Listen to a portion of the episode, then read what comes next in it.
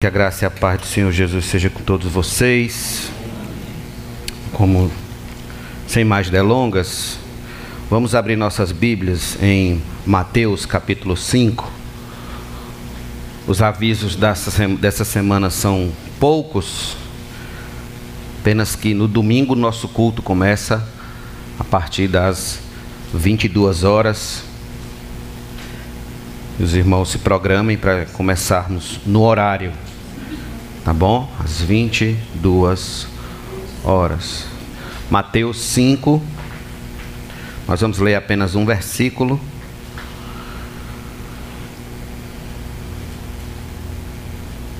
Da palavra de Deus. Versículo de número 3. Bem-aventurados os pobres em espírito, porque deles é o reino de dos céus. Vamos ler todos juntos mais uma vez? Um, dois, três. Bem-aventurados os pobres em espírito, porque deles é o reino dos céus. Amém. Este é um dos versículos mais difíceis de toda a Bíblia. Difícil por quê, pastor? Exatamente. Difícil porque se tem algo que você não pode fazer por si só, é se tornar um pobre em espírito. Por natureza, você nasce um soberbo em espírito, um orgulhoso em espírito, um rico em espírito. E quando falo de riqueza em espírito, não estou falando de nobreza em espírito.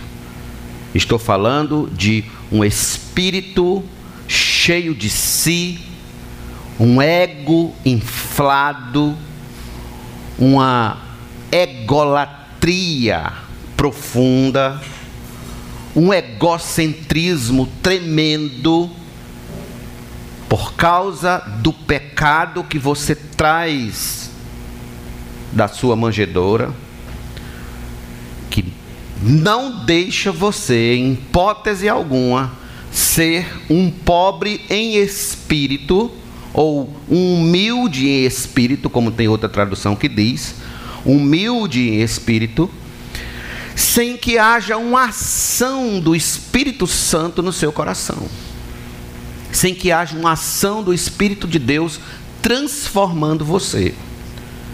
Quando Jesus diz aqui, bem-aventurados os pobres em espírito, porque deles é o reino dos céus, ele está falando de pessoas que nasceram de novo, pessoas que o confessaram, que se renderam a Ele como Senhor e Salvador de suas vidas.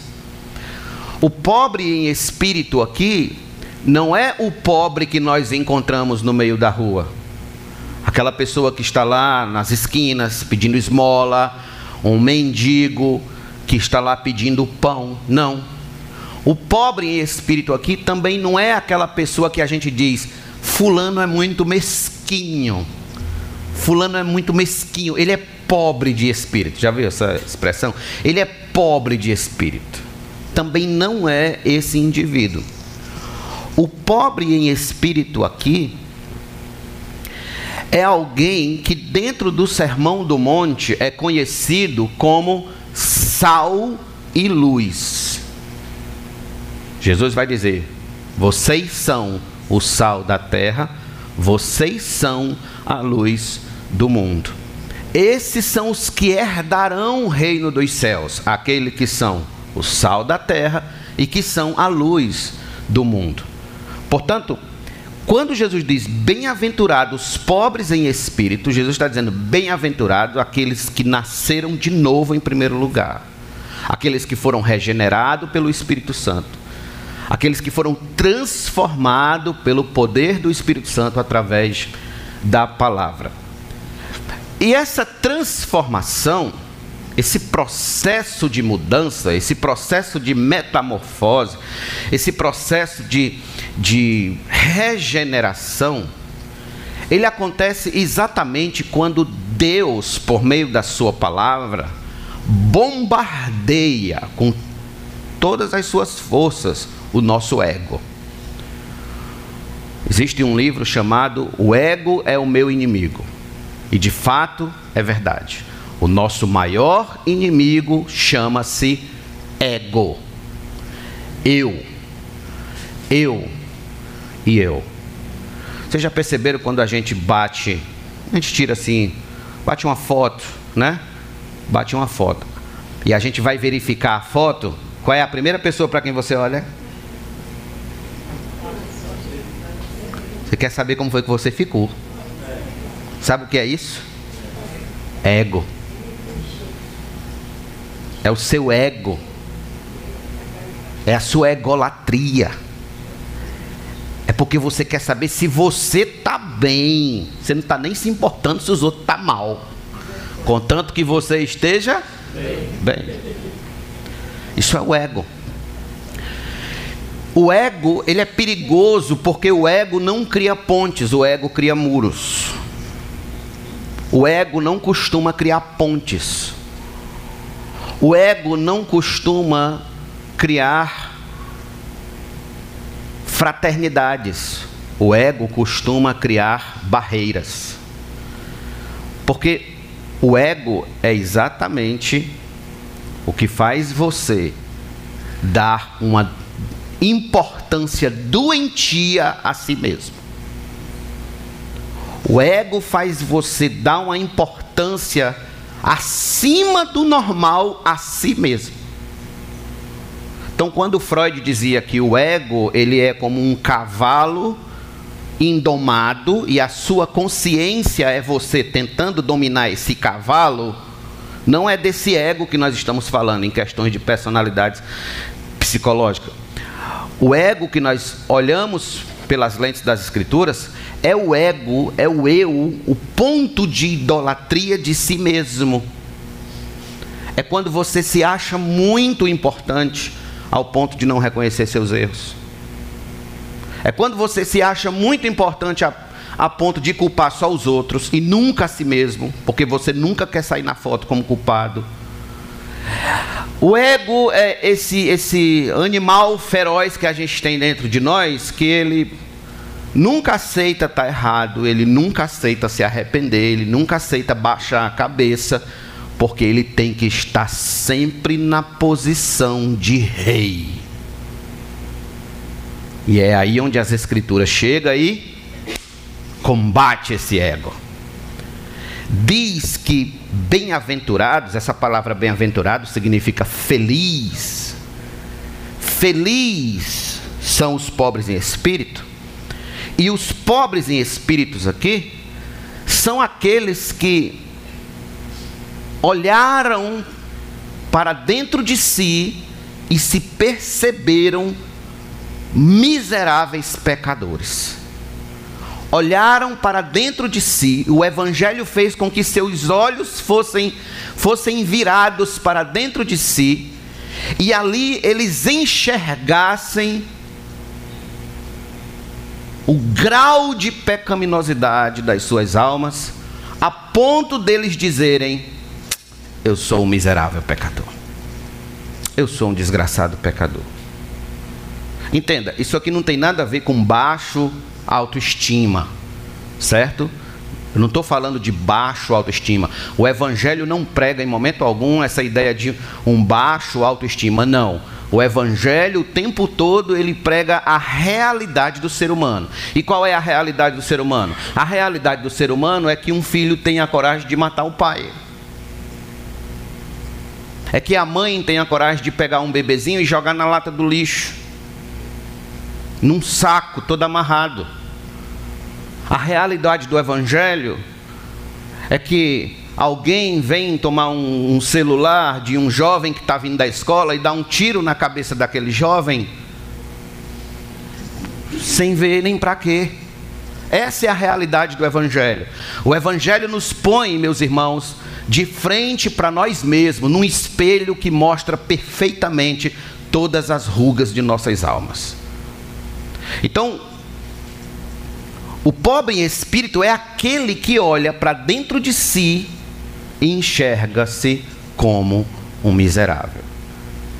No grego tem duas palavras para pobre: penace e pitochos.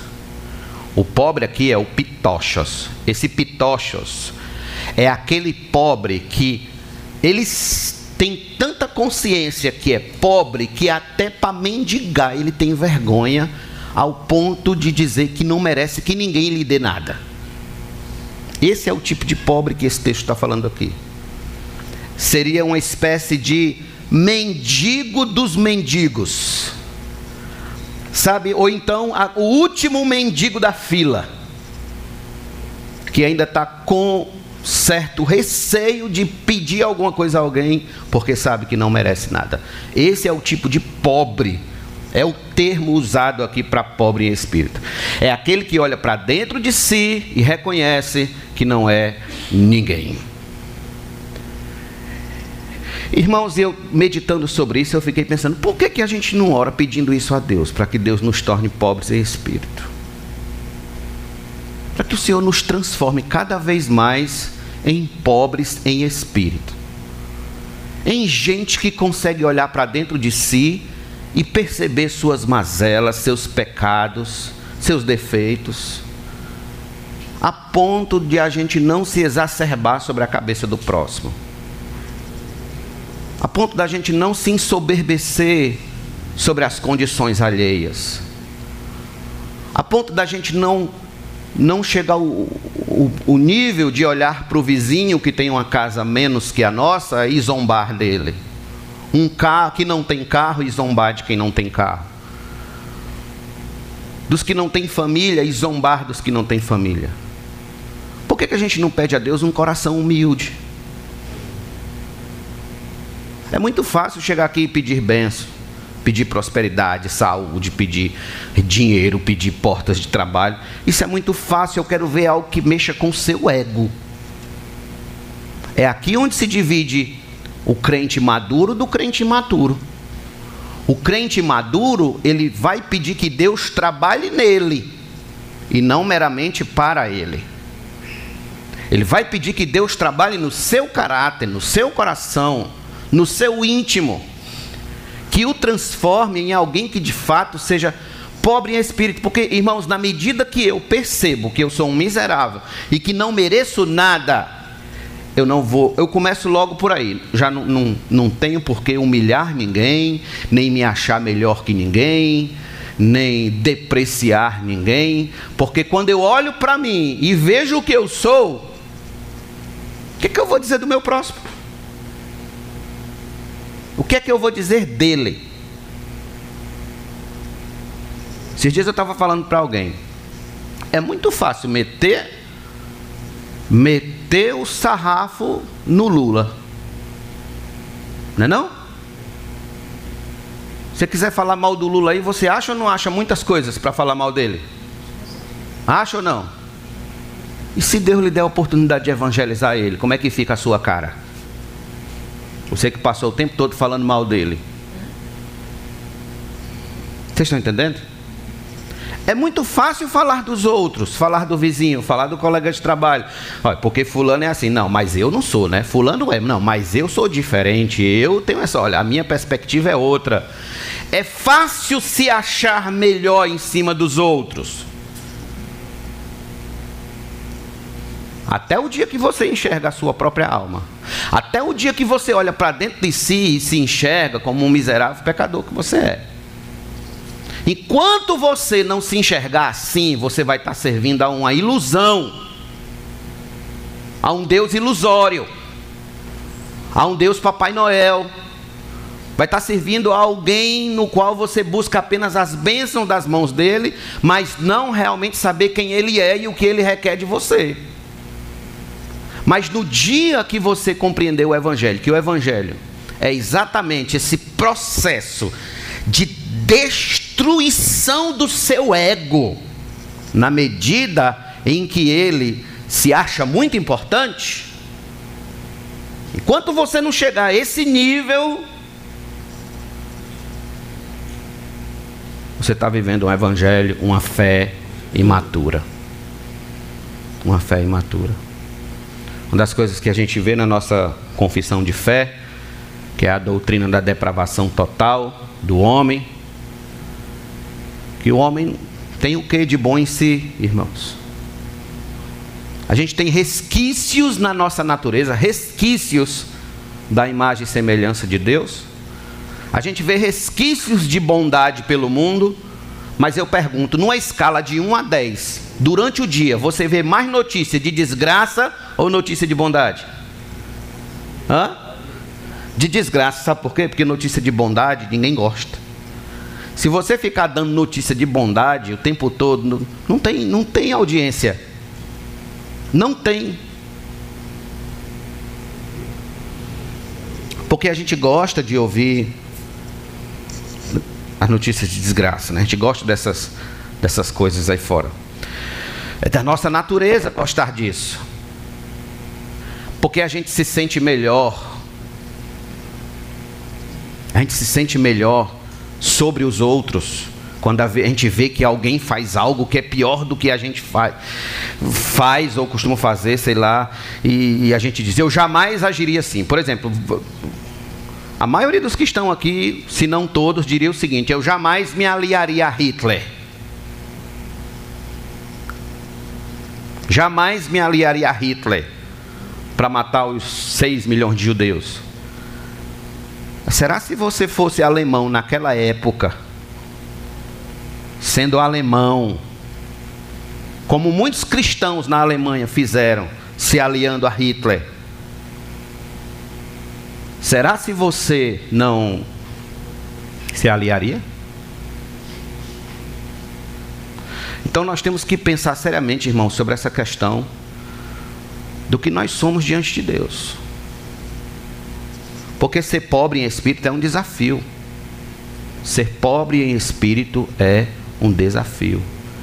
Se considerar o mendigo dos mendigos espirituais, se considerar aquele, aquela que não merece nada diante de Deus, que não é digno de absolutamente nada, que não é melhor de quem está sentado ao seu lado nesse momento. Chegar a esse nível aí requer muita maturidade.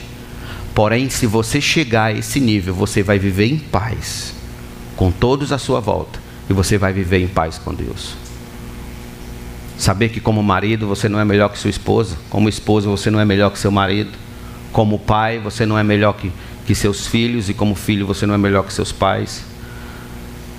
Saber que nós somos apenas míseros pecadores, nesse mar de iniquidade, tentando sobreviver única e exclusivamente pela principal e única tábua de salvação que temos no mundo, que é o sangue de Cristo Jesus. Portanto, que a gente venha hoje à noite se despir, que desse ano de 2023 a gente venha se despir, já que está acabando das nossas, dos nossos orgulhos, das nossas pretensões, das nossas soberbas, de tudo aquilo que o nosso coração quer se aferrar de tudo aquilo que o nosso coração quer se apegar como pedestal do nosso ego, do nosso eu. Que a gente abandone isso e que a gente se apegue a Cristo. Jesus disse: Aprendei de mim, porque sou manso e humilde de coração. Que a gente aprenda dele que é humilde. Aprenda dele que em toda a sua existência nunca, nunca disse uma palavra pecaminosa por causa de um ego inflado, de um ego cheio de si, de um ego pecaminoso. Que a gente aprenda dele, para que a gente assim seja herdeiro do reino dos céus. Que a gente seja herdeiro do reino dos céus. No reino de Deus, irmãos, a pirâmide é de cabeça para baixo. No reino de Deus, os ricos, os verdadeiros ricos, são os que são verdadeiramente pobres. Não por questões de dinheiro, monetária. Conheço muito pobre que é soberbo. Conheço muito pobre que é orgulhoso. Conheço muito pobre que não baixa a Cristo. Conheço muito pobre que diz: Eu não levo desaforo para casa. Né? Conheço muito pobre que diz: Eu não, não, me, não me deixo desmoralizar. Conheço muito pobre assim. Como também conheço muito rico que você, quando está conversando com ele, não dá vontade de parar. Tamanha a humildade que ele transparece em seu coração. Então, meus irmãos, que a gente mire, olhe, foque na nossa herança eterna, é o reino dos céus. Essa é a nossa herança. Mas que para a gente, de fato, chegar à consumação dessa herança, a gente peça ao Senhor: Senhor, faz de mim cada dia mais alguém humilde de espírito, um homem pobre em espírito, uma mulher pobre em espírito, alguém que não se ensoberbeça, alguém que não se orgulhe, alguém que não se ufane, alguém que não viva se jactanciando do que faz e do que deixa de fazer, alguém que, que não vive cheio de orgulho por causa de seus diplomas, por causa de seu conhecimento, por causa de seu dinheiro, por causa de seja lá o que for. Faz de mim, Senhor, alguém pobre em espírito, que possa olhar para dentro de si, reconhecer-se como miserável pecador e carente profundamente do teu amor. Aí sim, nós seremos herdeiros do reino dos céus. Porque as bem-aventuranças, eu já ensinei elas aqui, uma a uma, detalhe a detalhe, aqui nessa igreja. Bem, com um estudo até mais bem demorado do que esse, falando, explicando aqui vírgula por vírgula do que isso aqui significa. E as bem-aventuranças, elas são a descrição do caráter de um cristão. Se você perguntar o que é um cristão, aí você diz: já leu as bem-aventuranças? As bem-aventuranças descrevem um cristão. Dizem exatamente o que é um cristão e os efeitos diretos, objetivos do que é ser um cristão. Então, o que é um cristão, pastor? Está aqui. É um pobre em espírito. É alguém que olha para dentro de si e reconhece que não tem absolutamente nada. Obrigado. Que não é essa Coca-Cola do deserto que acha que é, né? Essa última bolacha do pacote, como a gente diz, né? Não. O cristão é, é alguém que olha para dentro de si e diz: Miserável homem que sou, quem me livrará do corpo desta morte? O cristão é alguém que olha para dentro de si e diz: pela graça de Deus, sou o que sou. E assim a gente vai vivendo a vida com Deus. Aquele que não é regenerado, irmãos, é fácil identificar uma pessoa que não é regenerada. Ela é cheia de si. Ela só canta vantagem a respeito dela. O eu dela é o tempo todo na conversa, não, porque eu, porque eu, isso, eu, aquilo, eu, aquilo, outro, eu, aquilo, outro. E só é vantagem, né? Só conta vantagem, não conta uma tristeza, não. Só conta mesmo coisas do pináculo do templo. Então, tem coisas assim que você percebe logo que a pessoa ela tá na igreja, mas ela não nasceu de novo. O que nasce de novo, ele chega a um ponto de não mais se gabar de nada. Por que, que ele não vai se gabar de nada? Porque ele já entendeu que ele é um pobre em espírito que ele é profundamente carente da misericórdia e da graça de Deus. Que ele não é melhor do que ninguém que está aqui hoje à noite. Melhor do que ninguém. Que tão somente ele está ali pela misericórdia do Senhor. Às vezes, eu, irmãos, para encerrar, às vezes eu fico perguntando, tem os mistérios da Bíblia, né? Por que, que Deus nos ama? Por que, que Deus nos ama? Porque nós somos insuportáveis. Nós somos insuportáveis. Nossos pecados, né? nossas manias feias, nossos maus hábitos, nossos pensamentos sujos, nossas paixões perigosas, pecaminosas como é que um Deus tão santo, tão maravilhoso, tão grandioso, tão poderoso, pode amar um verme feito eu? Misericórdia. Não tem como explicar. Eu só tenho o que? Agradecer, como diz a irmã Jerusa. Nada a reclamar, só agradecer. Não é isso que ela diz? Só agradecer. Porque de fato, irmãos, nós não temos nada que nos recomende ao céu. Nada, nada, nada, nada. Você não tem nada que lhe recomende ao céu. Absolutamente nada. Porque, porque nasceu numa família X, ou porque nasceu no bairro X, ou porque você tem isso, ou tem aquilo, ou deixa de ter, ou faz isso, ou faz aquilo. Não, você não tem absolutamente nada. Se a gente for puxar pelo Evangelho, nós não temos nada que nos recomende ao céu. Nós só temos uma coisa que nos recomenda ao céu: o sangue de Cristo Jesus sobre as nossas cabeças. É, esse é o nosso trunfo. Amém? Obrigado pela tua palavra, Senhor. Graças te damos, pois sabemos que ela não volta vazia. Faz de nós homens e mulheres que são pobres em espírito, Senhor. Gente que reconhece que não é digno de nada. Gente que reconhece, Senhor Deus, que, que, que peca contra ti diariamente e por outro lado é amado por um amor tão infinito e tão sublime, Senhor Deus. Muito obrigado por olhar para nós e ter misericórdia de nós, usar de bondade conosco, Senhor. Pois de fato, Senhor, quando olhamos para o nosso coração, o que nós encontramos lá dentro é sujeira, pecados, desejos perversos, paixões, paixões perigosas e vis, ó Deus, seduções infernais, encantamentos, ó Deus, com o que não presta. Sim, Senhor, o nosso coração é uma casa, é um castelo do mal, onde, ó Deus, está cheio, ó Deus, de espíritos malignos, ó Deus, de desejos endemoniados. Porém, Senhor, tu em tua misericórdia olhou para nós e nos resgatou por tua bondade. Muito obrigado, Senhor, por tudo, pois sabemos que jamais teremos como pagar, pagar, Senhor, o preço desse amor. Porém, podemos desfrutar, podemos desfrutar desse amor para todo sempre na bendita pessoa de teu filho. Em nome de Jesus nós te agradecemos, todos nós digamos amém.